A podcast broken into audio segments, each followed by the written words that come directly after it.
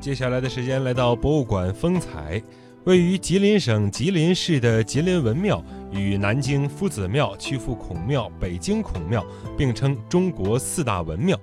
吉林孔庙有着两百七十多年的历史，是吉林省现存规模最大、等级最高的一座古建筑群，也是东北地区保存最完整的一座清代文庙。它反映了清代古典建筑传统技术与艺术的延续发展，也成为了汉文化与东北少数民族文化互通的历史见证。接下来的时间，博物馆风采，我们就继续走进吉林文庙。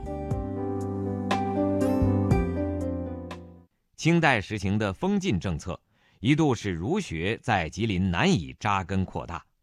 随着社会日趋稳定，通过骑射获取功名的机会越来越少了。吉林地方的满汉士绅很难像以前一样通过战争获取在国家中的政治地位，较好的儒学功底成为进入权力中心的最佳途径。清政府入关后，多次下令地方官重视儒学，这助长了兴庙祭祀的风气。很多满族贵胄和地方官借机利用自己的地位，倡导建庙兴儒。王占生就说：“已经不再是说的我骑射天下了，而是我以中华传统文化、以儒学、以这个文化去治国，说明整个这个清政府的上层的时候对儒家文化的认知发生了一个根本性的变化。就是说啥呢？我老家我都不要了，我老家我也要推行儒家文化，那是变成什么了呢？就变成治国之本。随着文庙的建立，兴学之风日盛，为满汉子弟读书求仕开辟了通道。”满汉文化从此水乳交融，儒家文化得到了迅速传播。儒家文化获得迅速传播的标志是书院的兴建。清代的书院集教育、学术、藏书三位一体。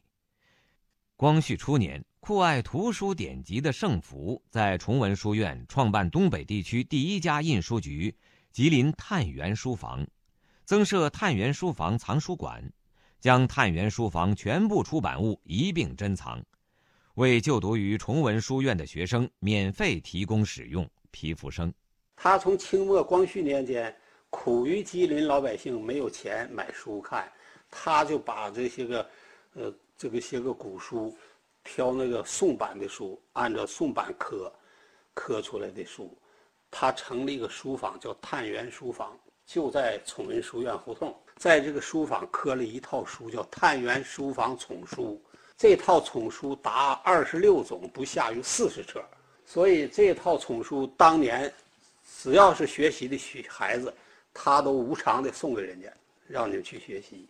所以当年从吉林省来说，个人科书他是第一份，自个儿刻书，而且给大家分发。所以呢，这也是在文庙附近呢，对大家。这个传播的孔子思想，传播孔子的这这个这些个呃学术啊、学问呢，这都起到一定作用。一九零五年，光绪三十一年，清政府下诏废科举，兴新学，至此，书院完成了历史使命，融入到近代学校教育之中。吉林省档案馆有光绪三十二年（一九零六年七月二十一日）拟将白山书院改为白山蒙学堂的记载。一九零六年，在崇文书院旧址，吉林将军达贵创建了吉林省立初级师范学堂。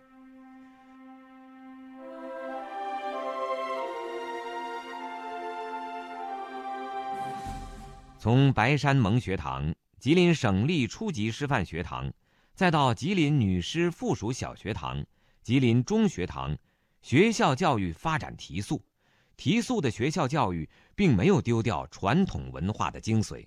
尊师重教、以人为本的儒家办学理念得以传承下来。吉林市第一实验小学的百年历史，可以窥见近代学校教育的踪影。吉林第一实验小学第一任校长是崇文书院的主讲王文山，王文山是吉林近代教育家。忧国为民老泪谈，甘为后代当牛肩。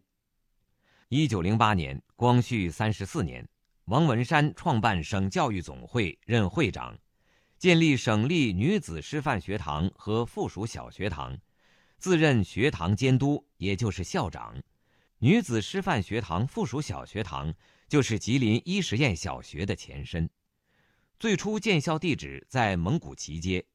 一九一一年，因城内失火和永吉州文庙废止，经提学司同意，将贡院旧文庙乡贤祠、学属文昌宫拨归女子师范学堂，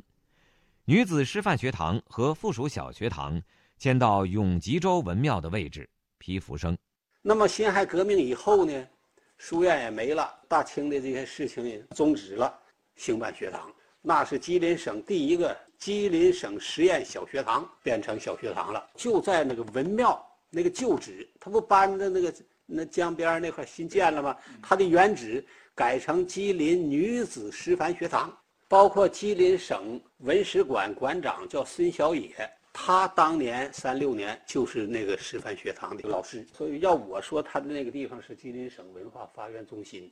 而且呢，一九零七年，吉林一中创始人叫王文山，王文山也在那块儿兴建的吉林一中，那是最早的，那叫蒙古旗胡同，离他也不远。这整的来说，从清代中期一直到解放前，文庙都是吉林省文化发源的中心。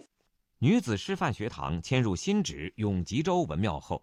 那里的魁星楼给师生们留下深刻印象。魁星楼始建于一七六五年，乾隆三十年，是吉林文庙的附属建筑。魁星楼由基座和两层楼阁组成，楼高十四米，一楼为砖石结构，南面有门，门楣上题有“文光射斗”；二楼为木结构，楼上供奉着魁星。魁星是汉族神话传说中主宰文章兴衰的神，在儒士学子心目中。魁星具有至高无上的地位，读书人在魁星楼拜魁星，祈求在科举中榜上有名。因为年久失修，一九六四年魁星楼被拆除。魁星楼拆除后，吉林市第一实验小学在魁星楼原址上立碑，上题“文光射斗”四字，以此纪念魁星楼。吉林一实验小学建校初始。就以培养国民之善性、扩充国民之知识、强化国民之民体为治校方针，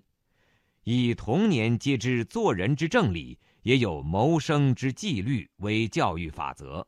开创了国民基础教育的新篇。寻访吉林市第一实验小学，你会切身感受到百年之前的教育理念依然在延续。进入校园，主教学楼上悬挂的校训。让童心飞扬，为生命奠基，映入眼帘，十分醒目。清晨的校园十分宁静，七点钟，学校开始热闹起来。操场上跑步的、跳花绳的、做游戏的，孩子们的欢笑声充满了校园。吉林市第一实验小学教研室主任王旭在与记者交谈时，特意提到百年校训的传承，从强迫体制。到全民全能发展，就是从用现在的教育理念来看，也是非常具有前瞻性的。我们陈校长的原话说：“说如果哈，我们就把最初的这种校守的这种精神坚持下去的话，那么一实验也就完成了它很好的这样的发展。”零八年随后的这个是一个界碑，新百年历史当中，就能看到我们提出这个让童心飞扬为生命奠基，这是我们学校的办学理念，本着就是什么呢？一切以学生的发展为中心，然后还童年于孩子，还幸福于孩子，还快乐于孩子。孩子，目前我们的孩子，大家都说他的负担比较重啊，就是孩子不像孩子，孩子没有童年。那么我们就希望呢，在这个校园里，能让孩子更主动，能够让孩子更自由，也能够让孩子更有方向的一种发展，让童心飞扬，然后为他整个的生命，为他整个的人生去奠基。